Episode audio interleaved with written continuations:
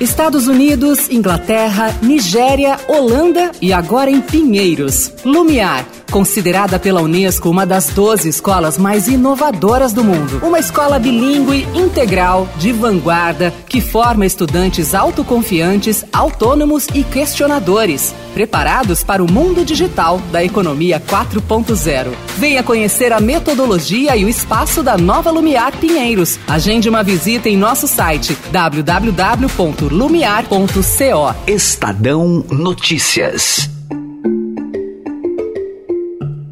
Na semana passada, o Grupo Estado promoveu o Estadão Summit Brasil, o que é o poder, no pavilhão da Bienal no Parque do Ibirapuera, em São Paulo.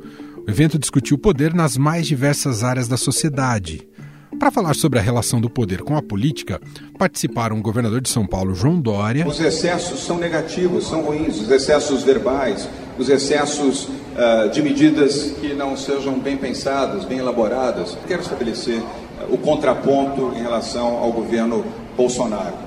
Vamos, repito, eu e o meu partido, o PSDB, apoiar todas as iniciativas que sejam boas para o Brasil e para os brasileiros. E o apresentador Luciano Huck. Eu estou muito mais aqui uma convocação geracional do que qualquer outra coisa. Assim, isso, para mim, não estou aqui como um projeto pessoal, não estou aqui num projeto de poder, não estou aqui. Eu estou num projeto de que eh, eu estou há 20 anos rodando esse país de maneira muito intensa, sem nenhum tipo de intenção a não ser produzir conteúdo. Eu não consigo passar por um problema e não me sentir parte dele.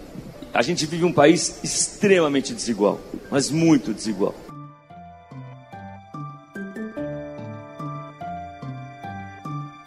Já sobre a influência do poder no judiciário, estavam presentes a ministra do Supremo Tribunal Federal, Carmen Lúcia. É preciso que a sociedade brasileira assuma que o Brasil somos nós. O Brasil não tem que ter a cara de ninguém que ocupe o cargo no Supremo, no Executivo, no Legislativo. O Brasil é a cara que o brasileiro der.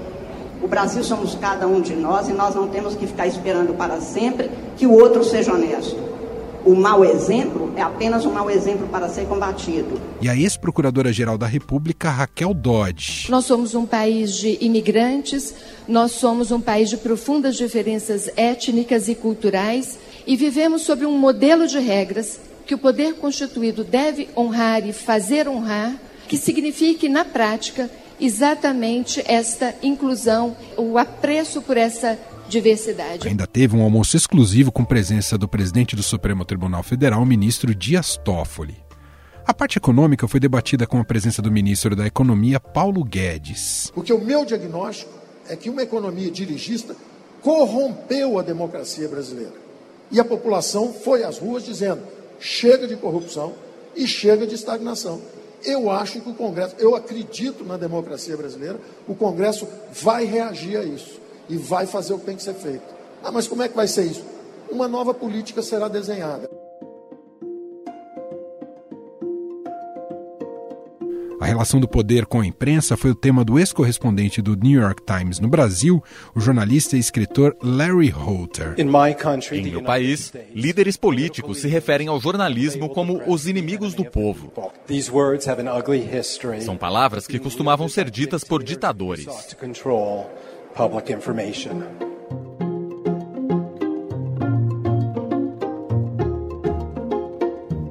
O Estadão Notícias, este podcast que você está ouvindo, também esteve presente no evento e pela primeira vez em quase quatro anos de existência aqui do nosso programa, ele deixou os estúdios e gravou uma edição com plateia. E como os podcasts são instrumentos populares, nosso painel não poderia ser diferente: o poder da sociedade. Os palestrantes deram exemplos de ações realizadas em áreas como gestão pública, educação e meio ambiente. A gente preparou para a edição de hoje um belo compacto, uns highlights dos melhores momentos dessa conversa que eu tive com os convidados que você vai conhecer a partir de agora.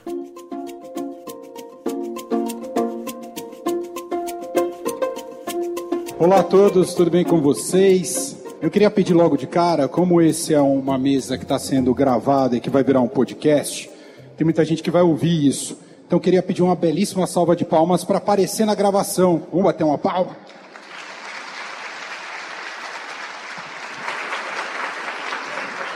Muito obrigado. E aí o pessoal sente que o clima estava pulsante aqui no nosso bate-papo. Bom, essa mesa é o poder da sociedade, diverso e pulsante. O poder da sociedade, tema deste painel, é o que pode representar as reais transformações para a nossa realidade.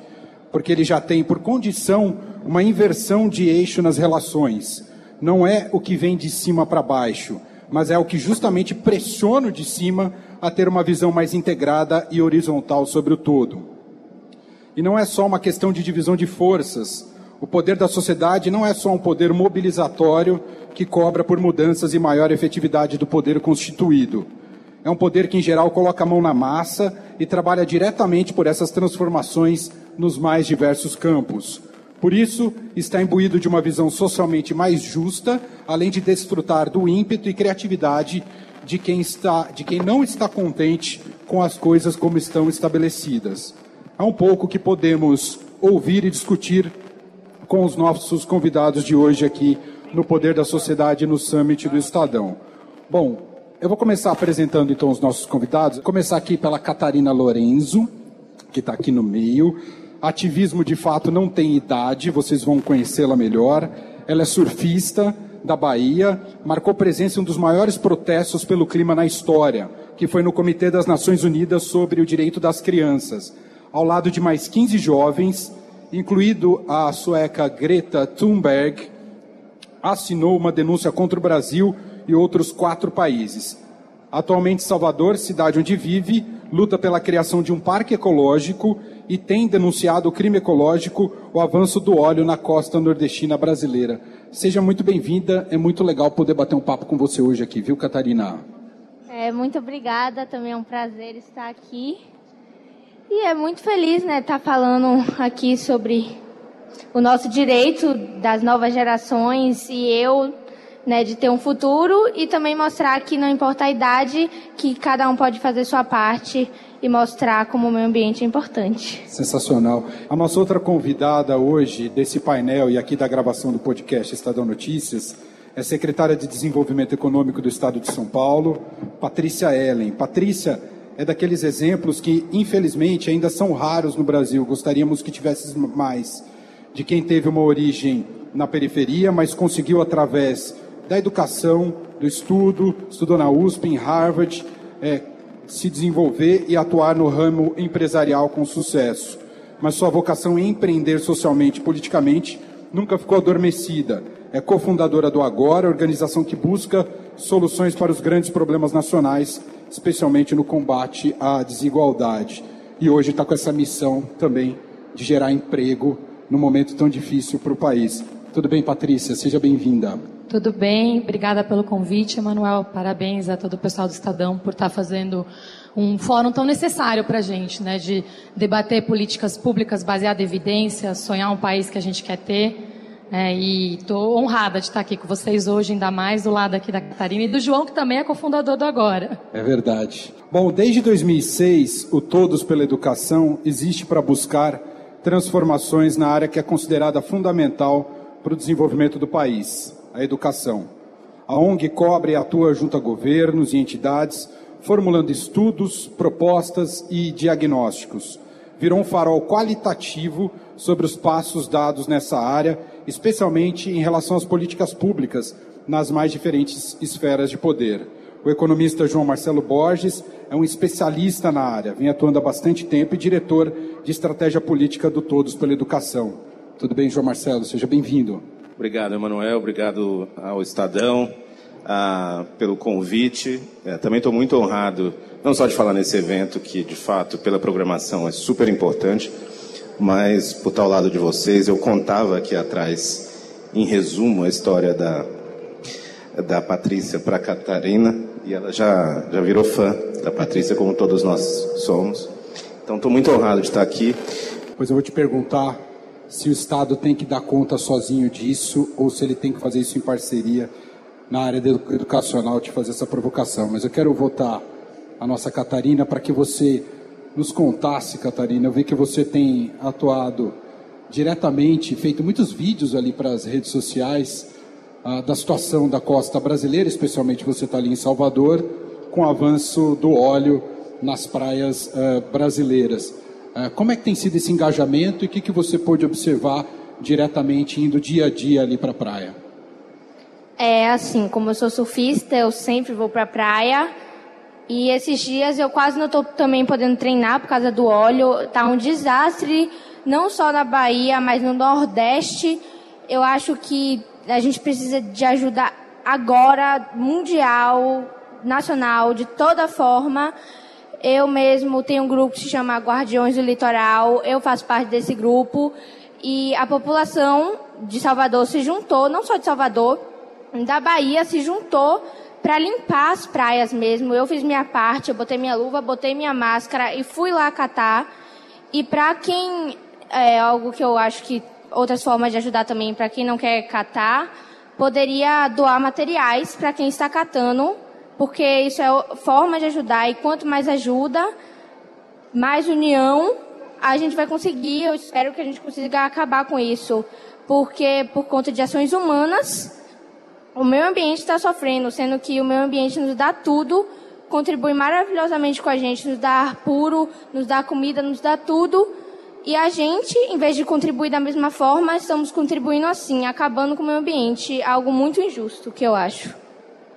E me fala uma coisa, Catarina, você tem sido muito chamada de Greta do Brasil? Você tem ouvido muito isso?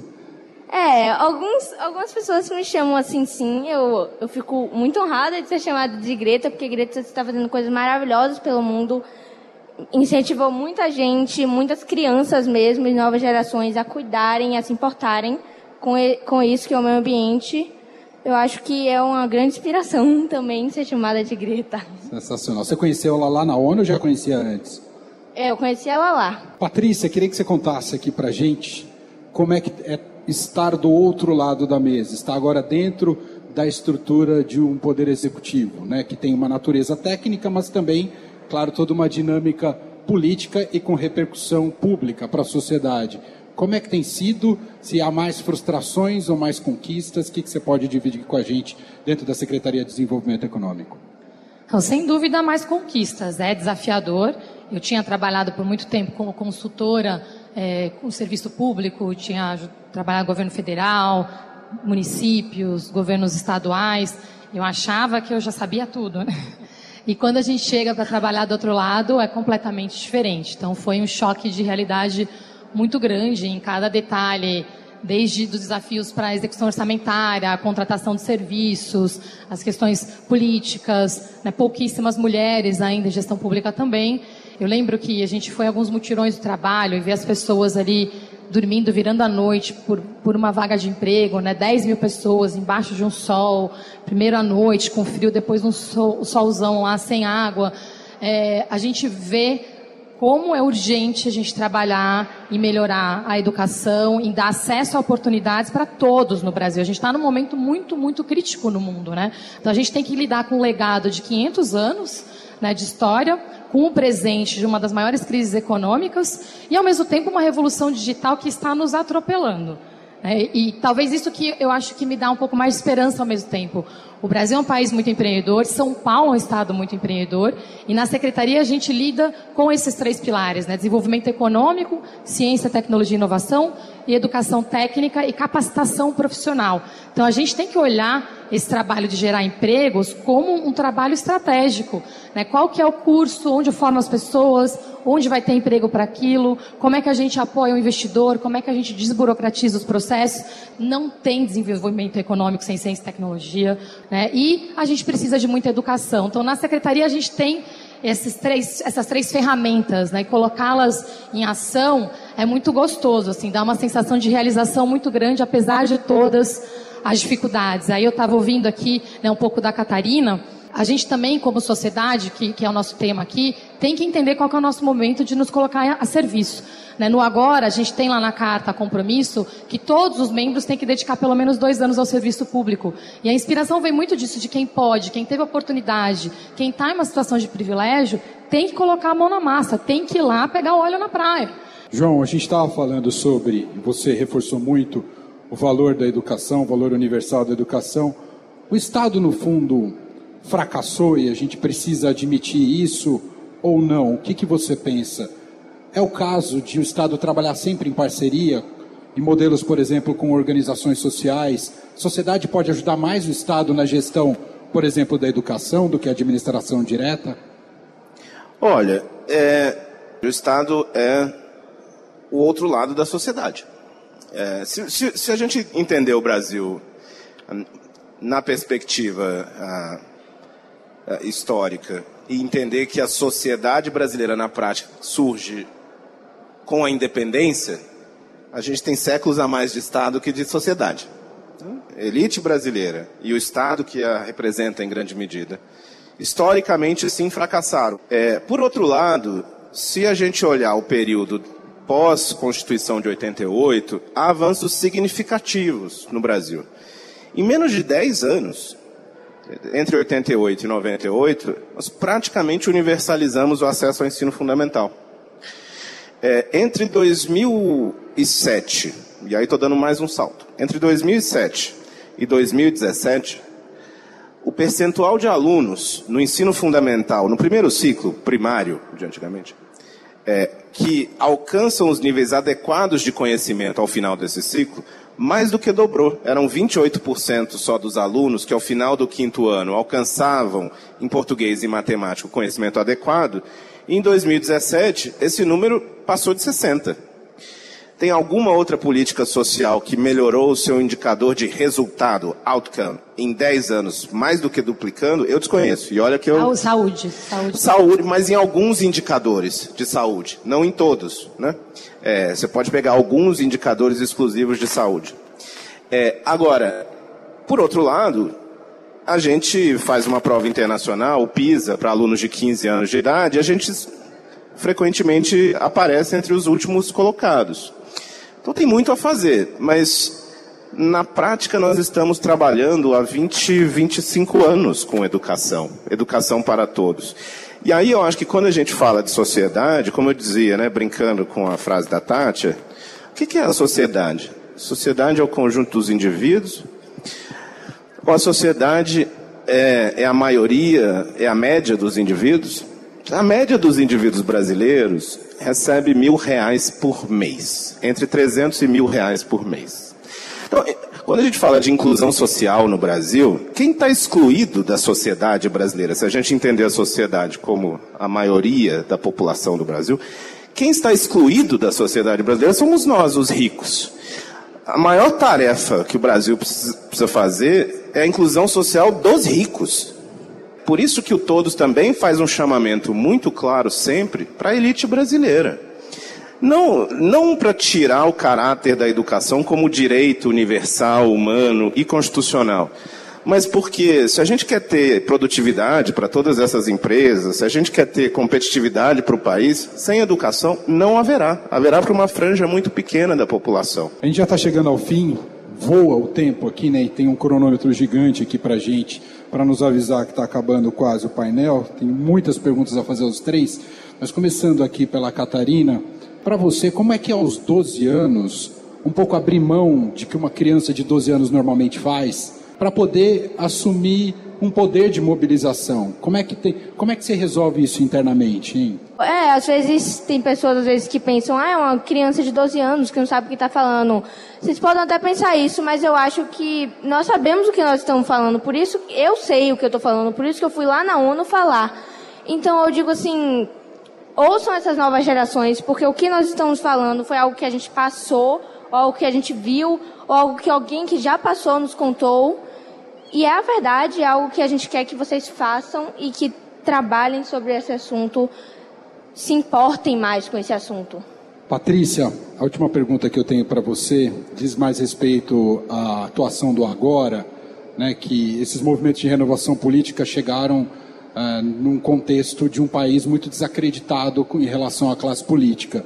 Vocês imaginavam que naturalmente isso ia, claro que vocês propõem ali debates, temas, estudos do país, né, para mudanças em políticas públicas, mas vocês imaginavam que teria uma pressão para que isso também se transformasse em projeto político eleitoral, como se tem se colocado o Luciano Huck como candidato a presidente, que também faz parte do Agora? O papel do Agora, do Acredito, do Renova, do Livres é fundamental. É o que vai garantir que a gente tire todos da zona de conforto para que as nossas instituições se renovem, fiquem cada vez mais profissionais e é natural que essa expectativa aconteça. Mas no caso específico do agora, a gente defende muito que a força, o nosso DNA é fazer é, toda a criação de é, dados, evidências para a gente elevar o nível do debate público e político, com dados, com evidências, com agendas, com, com referências, com exemplos concretos.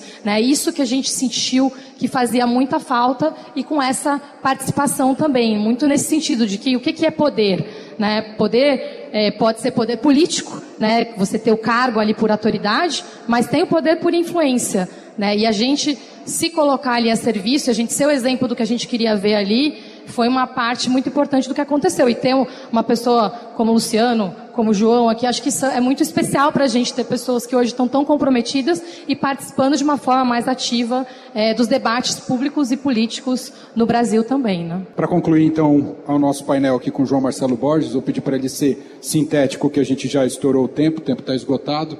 Eu queria, a gente sempre fala de educação e muitas vezes a gente vai para um caminho de diagnóstico do que não está funcionando. Eu queria que você contasse o que está dando certo no Brasil.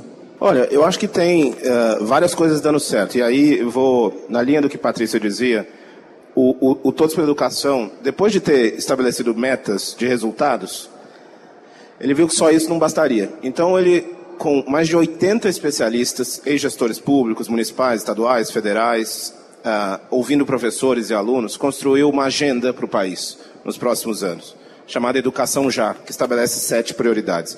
A gente tem vários exemplos dando certo no Brasil e é por isso que hoje a gente não precisa mais buscar exemplos em outros países. Por exemplo, o Ceará hoje tem uma das melhores, uh, melhores programas em colaboração do Estado com os municípios para a alfabetização e para o ensino fundamental como um todo. O Estado de Pernambuco tem no ensino médio em tempo integral uh, um modelo super eficiente que consegue reduzir as desigualdades de alunos que não tiveram acesso no início da vida e que, inclusive, reduz, é o estado com menor desigualdade entre os alunos mais pobres e mais ricos. Então, a gente tem muito bons exemplos já em casa. Nossa, nossa tarefa é super, superar debates ideológicos. Sensacional. Agradecer Catarina Lorenzo. Obrigado, viu, Catarina? Obrigada a você e a todos que vieram aqui nos assistir. Muito bom. Linda. Patrícia Ellen, muito obrigado. Obrigada, eu que agradeço. E João Marcelo Borges, obrigado. Muito obrigado, parabéns a todos. Obrigado a todos. Estadão Notícias vai ao ar segunda a sexta-feira, seis da manhã. Pode baixar em qualquer agregador de podcast. Obrigado, gente. Tchau. Estadão Notícias. Quando começamos a XP há 18 anos, chamavam a gente de garotos. Agora que estamos transformando o jeito que o brasileiro investe e que nos tornamos uma das maiores instituições financeiras do país, ninguém mais chama a gente de garotos. Até porque está bem claro que não somos nós que brincamos com seu dinheiro. Para os que acreditam no impossível, nós somos a XP Investimentos. Acredite, xp.com.br. Estadão Notícias. Estadão Notícias desta segunda-feira vai ficando por aqui. Contou com a apresentação minha, Emanuel Bonfim, produção de Gustavo Lopes e montagem de Nelson Volter. O diretor de jornalismo do Grupo Estado é João Fábio Caminoto. Mande seu comentário e sugestão para o e-mail podcast@estadão.com. Um abraço para você e até mais. Estadão Notícias.